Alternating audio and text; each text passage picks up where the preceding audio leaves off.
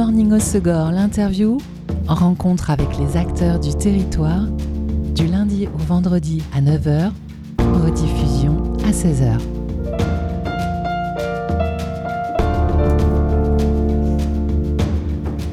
Bonjour à tous, bienvenue dans Good Morning au Segor, l'interview sur Web Radio. En France, il existe presque 400 écoles de voile et une cinquantaine d'écoles de croisière, des structures parfaites pour apprendre ou pratiquer la voile, sauf que cette activité reste onéreuse et donc non accessible à certaines catégories de la population.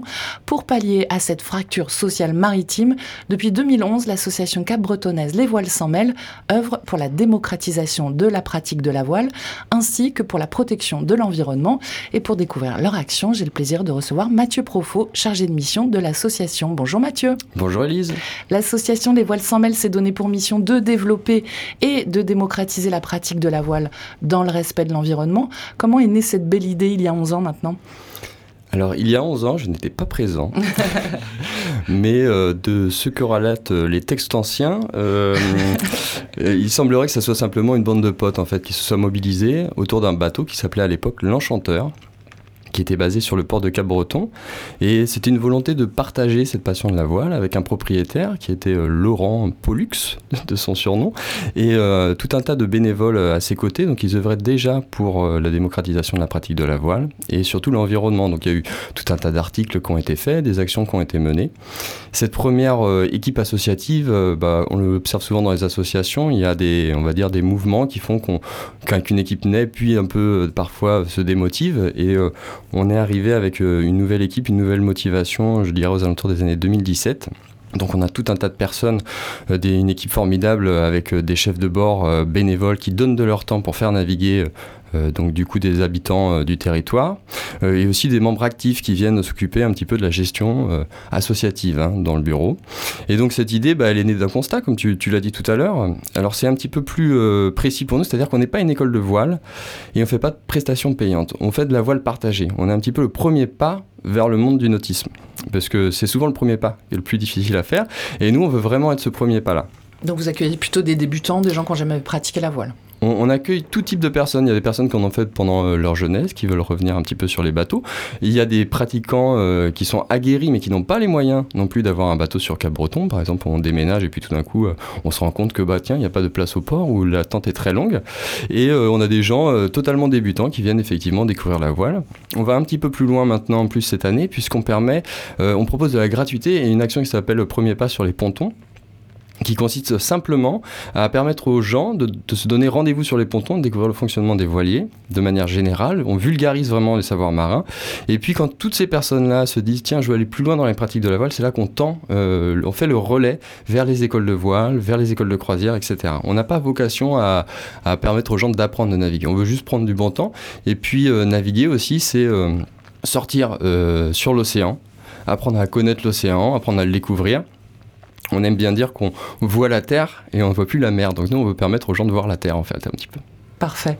Et euh, ça se manifeste comment du coup avec euh, des sorties en mer, des ateliers que ce soit pour les adultes et pour les enfants et euh, des rendez-vous plutôt ponctuels ou il peut y en avoir au long cours toute l'année? On a deux types d'actions. Donc l'action à la base c'était donc la navigation. Concrètement c'est tous les 15 jours un planning qui est envoyé à nos adhérents. Ils vont, viennent cliquer sur la sortie qui a été proposée par les chefs de bord et puis après ils vont naviguer tout simplement. On garantit trois sorties par an par adhérent. On a 75 adhérents quand l'association euh, est remplie. Là, on vient de relancer euh, la saison, donc il nous reste quelques places. Puis euh, donc les gens s'inscrivent.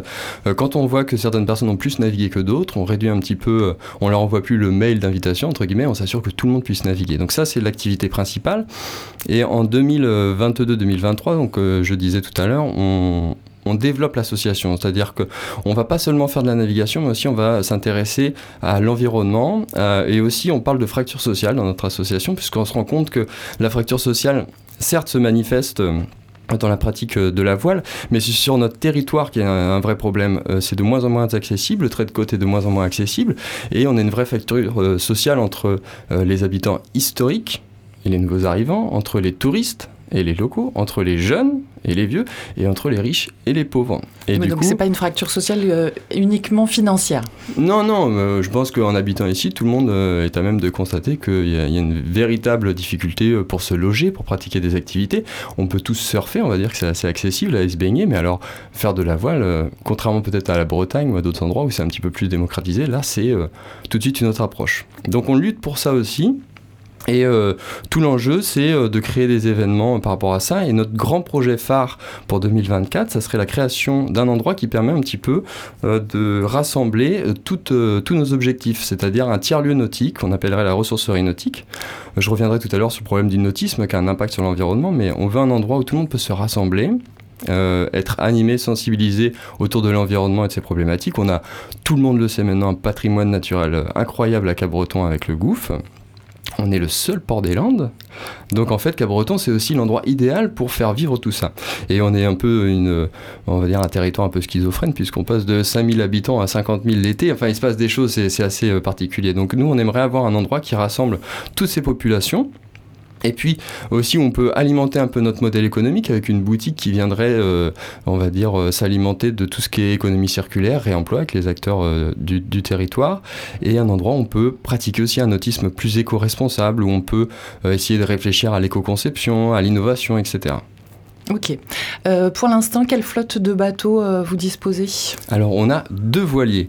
Et ces deux voiliers, c'est un peu particulier puisque en 2017 ou 2018, on n'avait plus de voiliers pour l'association. L'enchanteur a été rendu à son propriétaire et on s'est mis en quête d'un nouveau voilier. Donc, euh, Sophie, qui est la présidente de l'association, qui n'est pas présente ce matin mais qui œuvre à mes côtés au quotidien, est partie à la recherche d'un voilier sur le port de Cabreton et on a eu la chance d'avoir un donateur, du coup Fabrice, qui se séparait de son bateau, qui nous l'a donné. Donc, on a eu un premier voilier en état de fonction fantastique.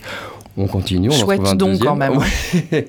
Exactement. Mais en fait, ce qui est assez amusant, c'est qu'on s'est rendu compte que tous les mois, tous les deux mois, il y a des gens qui nous proposaient un voilier. On était un peu repérés euh, comme ça au niveau du port de Cap-Breton. Et on se rend compte en fait que le notice de plaisance a eu un véritable boom dans les années 70, 80, 90. Mais aujourd'hui, que faire de ces bateaux? Il y a des bateaux qui vont partir à la poubelle et du coup, euh, il, y a un, véritable problème par rapport à ça. Donc on essaye aussi d'être ressources et de construire un petit peu l'avenir euh, de cette filière pour proposer des solutions un peu vertueuses quant à la récupération des, des bateaux qui sont mis au rebut. Donc vous avez récupéré ce premier don que vous avez euh, remis en état Il était déjà en très bon état. Le deuxième, euh, on l'a remis plus en état. Et puis une petite particularité de l'association, c'est que nos bateaux ont des coques rouges. Donc quand vous les voyez naviguer au large, on peut les reconnaître assez on facilement. vous reconnaît Ouais, tout à fait. C'est votre euh, choix, vous, ce rouge là Alors c'est un, oui, c'est pas un choix politique. c'est un choix en lien avec avec le bateau de l'enchanteur qui était de cette couleur rouge. Et donc du coup, on a respecté un petit peu ce code du code couleur. On repère bien. Pour euh, participer, donc, il faut être adhérent de l'association. Euh, si je dis pas de bêtises, la cotisation est de 15 euros pour les enfants, 75 euros pour les adultes. Cotisation annuelle, c'est ça? Tout à fait, 75 euros. Donc là, euh, c'est pareil, ça traduit bien nos choix en termes d'accessibilité. Pour pratiquer la voile, 75 euros, c'est accessible. L'association travaille, enfin, euh, utilise Helloasso pour, euh, pour adhérer. Le plus simple, il nous reste encore, je dirais, 15 places, 20 places pour cette année. Si les gens sont intéressés, c'est de nous envoyer un mail ou par Instagram ou Facebook et puis on, les met en lien avec le site du coup. Et euh, ça veut dire qu'une fois qu'un adulte a payé ses 75 euros de cotisation, il peut bénéficier de ses sorties en mer, euh, des ateliers. Euh. Tout à fait. On a les sorties et puis on a également des chantiers participatifs, des événements, des animations. Par exemple, là, on était à la journée du gouffre où on a proposé un atelier à base de voiles recyclées. On avait créé des tampons avec les, poissons du gouffre de Cabreton. On proposait aux familles de réaliser des petites affichettes avec des voiles recyclées.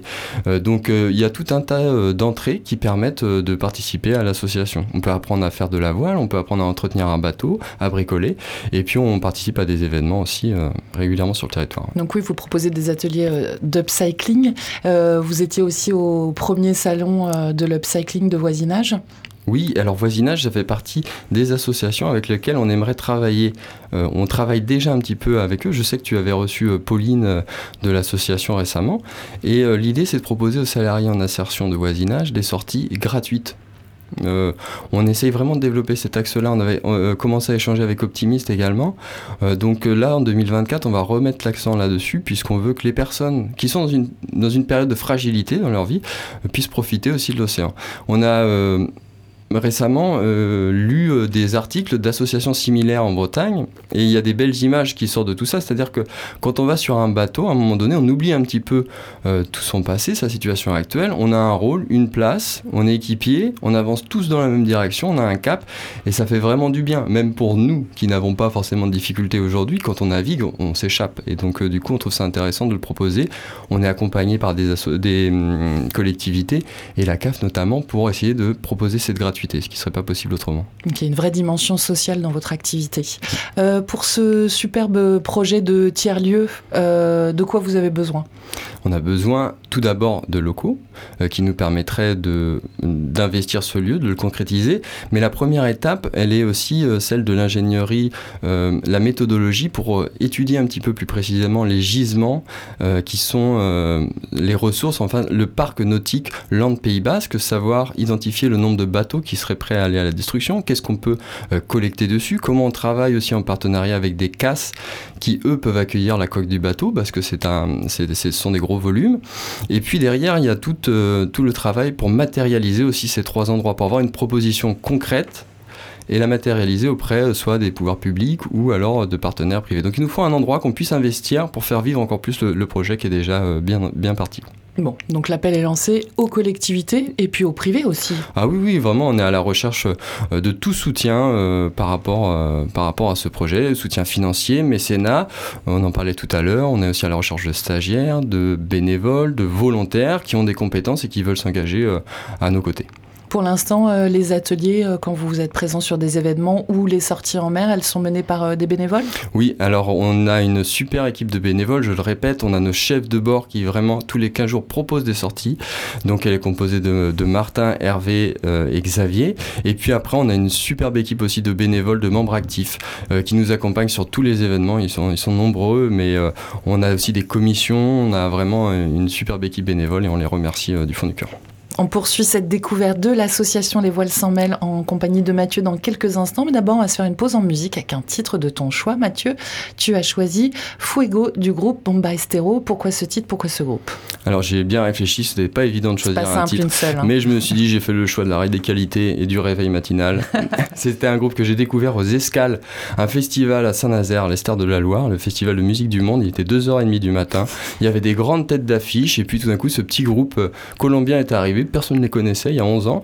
ils ont retourné la scène et euh, du coup, voilà, j'en garde un bon souvenir et ils ont eu depuis une grande notoriété euh, internationale.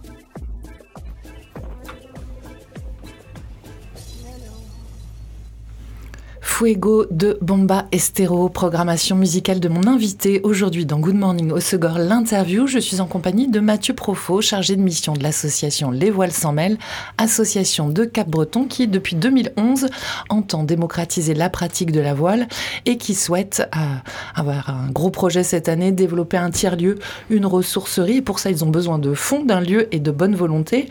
Mathieu, donc, tu es en charge de euh, développer euh, cette association. Tu es le seul salarié de l'association. Concrètement, quelles sont tes missions au quotidien? Alors mes missions, euh, il y, a tout un travail à faire bien entendu avec les collectivités locales, avec nos financeurs, puisque c'est le nerf de la guerre. Donc le début d'année est vraiment chargé, puisque de plus en plus il est difficile pour les associations de salariés et surtout de pérenniser nos actions. On s'aperçoit qu'il y a un vrai challenge à relever pour avoir une sorte de rentabilité économique pour les associations, sauf qu'une association, par définition, a un but non lucratif. Donc on est euh, vraiment euh, euh, concentré là-dessus pour pérenniser le poste. Ça, ça fait partie des missions de base. Et puis après, il y a tous les programmes d'animation aussi à concevoir, l'animation de la vie associative, savoir écouter et aussi alimenter les initiatives de nos adhérents être à l'affût aussi pour repérer les nouvelles idées, pas fonctionner en vase clos. Euh, et puis après, euh, on a euh, tout le lien aussi avec l'entretien des bateaux. On, peut monter au mât, aider nos bénévoles. Enfin, c'est très très très très large. Il y a beaucoup de choses à faire et c'est pour ça qu'on a besoin aussi de soutien de personnes dans, dans, certains, dans certains domaines parce que c'est nécessaire. La création ne peut pas se faire avec plusieurs emplois. la cré... enfin, le développement d'une association, mais très rapidement, on a besoin pour pérenniser, pour pas essouffler aussi les salariés. Hein. Je sais que toi, tu es seul salarié aussi de l'association. tu dois connaître euh, la thématique. Mais bon, c'est un vrai plaisir aussi de travailler. Mais on va dire que euh, l'emploi du temps est très chargé. J'étais par exemple à Bordeaux euh, mardi, puisqu'on avait été soutenu par la Fondation SNCF. Donc il faut aller rencontrer les partenaires. Mais c'est toujours aussi l'occasion de faire du réseau, de trouver de nouvelles idées. Et on se rend compte qu'en fait, le champ de l'ESS, l'économie sociale et solidaire, est en plein développement. Et il y a tout un tas de structures. D'ailleurs, si je peux en parler, ça peut intéresser certaines personnes qui sont en, en création de projets. Il y a des structures comme France Active, euh, qui, est une association en soutien des entrepreneurs engagés, la région, le département. Euh, voilà, il ne faut pas hésiter à prendre son téléphone et essayer de trouver la personne référente qui va au moins orienter pour dire oui ou non c'est possible, on peut vous soutenir, on peut vous aider. Alors pas tout le temps financièrement, mais, mais parfois c'est intéressant d'avoir des contacts euh, à différents niveaux. Bon, en tout cas, tes journées sont bien chargées et couteau suisse. Oui, tout à fait. ça fait combien de temps que tu es salarié? Eh bien, c'est tout récent, c'est depuis le mois de février ah de cette année. Ouais. Et tu étais déjà euh, bénévole dans l'association auparavant? Voilà, moi j'étais bénévole, j'ai découvert l'association, je pense, aux environs de. il y a à peu près 6 ans. Et euh, bien, moi, j'avais jamais fait trop de voile avant, c'était une envie également, j'avais vraiment envie de découvrir la voile. Quand j'ai découvert cette association, c'était fantastique, on arrive sur le ponton, on monte sur le bateau, tout le monde est tout sourire, et puis euh, on, on, y va, on prend la barre, on fait les manœuvres, etc. Donc ça m'avait tout de suite parlé, j'avais trouvé le concept génial les gens qui veulent découvrir la voile, c'est vraiment euh, très intéressant pour eux, puisqu'en plus, c'est pas très cher. Et moi, j'ai commencé comme ça, en tant qu'équipier. Et puis, euh, au fur et à mesure, on s'investit dans les événements, on, on met en, en, valeur ses compétences, on les met au service de l'association. Et de fil en aiguille, euh, on, on est arrivé à cette conclusion que le salariat pouvait être intéressant pour nous permettre de développer tous nos projets. Et avant d'être salarié de l'association, tu faisais quoi? Quel est ton parcours? Alors j'ai un parcours un petit peu atypique. Euh, je viens de l'éducation populaire, euh, l'éducation non formelle. J'avais passé euh, du coup des diplômes en ce sens. je suis arrivé dans les Landes, j'ai eu des postes de direction de, centre de loisirs. J'avais besoin de trouver un, emploi, donc j'ai travaillé un petit peu là-dedans. Et puis avant, auparavant, j'étais sur de la coordination aussi d'associations. J'ai travaillé dans des associations en France, à l'étranger. J'ai monté différents types de projets, de formations, etc. Donc tu étais déjà dans euh, le domaine associatif et éducatif. Oui, oui, depuis très longtemps. Ouais. Et tu es originaire d'où? Je suis originaire de Nantes, qui naît ou qui est pas, je ne sais pas, en Bretagne. On vous laisse décider chez vous. Euh, Sophie Traîneau, tu le disais, euh, qui est enseignante en yoga, la présidente de l'association, une présidente dans le milieu de la voile, essentiellement, euh, domaine essentiellement masculin, c'est assez inédit ça quand même. Bah oui, c'est, on est super fiers d'avoir Sophie comme présidente, de par son dynamisme, et puis elle apporte une touche inédite sur le port de Cap-Breton, sur les associations de voile. Je pense que dans d'autres régions, les femmes sont plus représentées. Ici, à Cabreton, on se rend compte que c'est bien masculin en tout cas, le secteur de la voile. Mais Sophie elle amène vraiment cette touche différente et puis ça se reflète dans nos adhérents et on en est très fiers. On a à peu près moitié-moitié hommes-femmes, toutes tranches d'âge confondues. Et ça, je pense que c'est dû effectivement aussi à, notre duo salarié-présidente qui représente aussi un petit peu ce symbole au niveau de la gouvernance de l'association. Et dans les hum, bénévoles de l'association, les membres actifs, il y a d'autres femmes aussi? Oui, oui, tout à fait. On, bah, les chefs de bord, il n'y a que des hommes. On adorerait, d'ailleurs, si euh, des euh, skippers, chefs de bord euh, veulent se présenter à nous, on, adorerait qu'il y ait des femmes qui soient aussi chefs de bord. Et dans les membres actifs, oui, c'est, je pense, à peu près la même, la même mixité, puisque sur le dernier événement, par exemple, la journée du gouffre, on avait à peu près le même nombre d'hommes et de femmes. Et vous recrutez toujours des bénévoles? Les gens sont les bienvenus? Oui, toujours dans la limite des places disponibles au niveau de nos adhérents et sur les projets spécifiques, on peut sortir du cadre euh, de l'adhésion pour, euh, pour travailler ensemble. Alors tu le disais, vous avez le soutien euh, de la commune, des autres collectivités territoriales et d'entreprises aussi? Alors on a des fondations qui nous soutiennent. On a deux fondations, la fondation SNCF et la fondation Omnis Village Vacances. donc on aimerait travailler avec plus de fondations dans, les, dans les années à venir.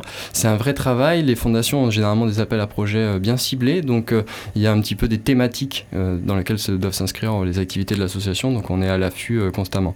Ce qu'on aimerait faire à l'échelle locale, c'est travailler aussi avec des associations sous forme de mécénat qu'ils soient financiers ou autres de compétences, et d'avoir vraiment des entreprises qui sont un petit peu dans la même logique que nous et qui veulent intégrer notre association, nous aider par du matériel ou des dons, et puis leur permettre aussi d'avoir ce qu'on appelle la responsabilité sociale des entreprises, la RSA désormais, valoriser un petit peu cet aspect-là, ça peut être intéressant du donnant-donnant, donc on, on est vraiment aussi à l'écoute de tout ce genre de partenariat. Bon, au niveau du calendrier pour le développement de ce lieu en 2024, quelles sont les prochaines étapes? Alors les prochaines étapes, c'est euh, consolider déjà notre base euh, du coup de, bénévoles. Là, comme je disais, la saison a été lancée. On va attendre de finaliser euh, toutes nos inscriptions, je pense, à la fin du mois.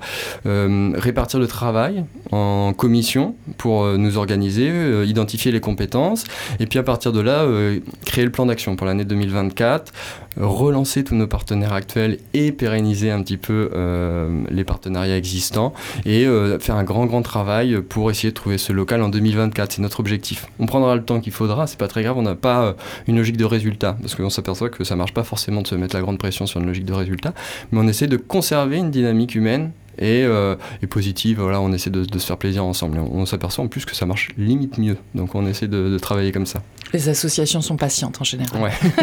Elles n'ont pas le choix de toute façon. bon bah super, vous l'avez entendu.